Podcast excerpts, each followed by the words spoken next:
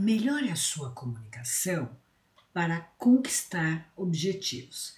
Em vez de falar, cala a boca, tente falar, você poderia falar mais baixo, por favor? Em vez de falar, ficou péssimo, tente falar, talvez eu não tenha explicado corretamente. Vamos conversar e esclarecer? Em vez de falar, que bagunça! Tente falar, você aproveitou bastante. E agora, como podemos organizar?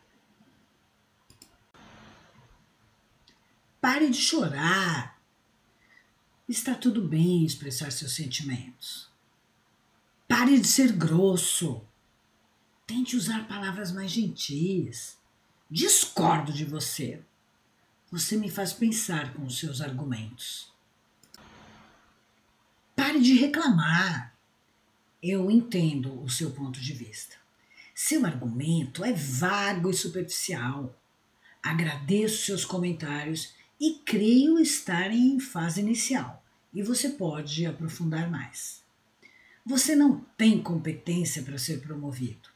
É bom querer crescer na empresa, Aprimore os seguintes pontos e voltaremos a conversar.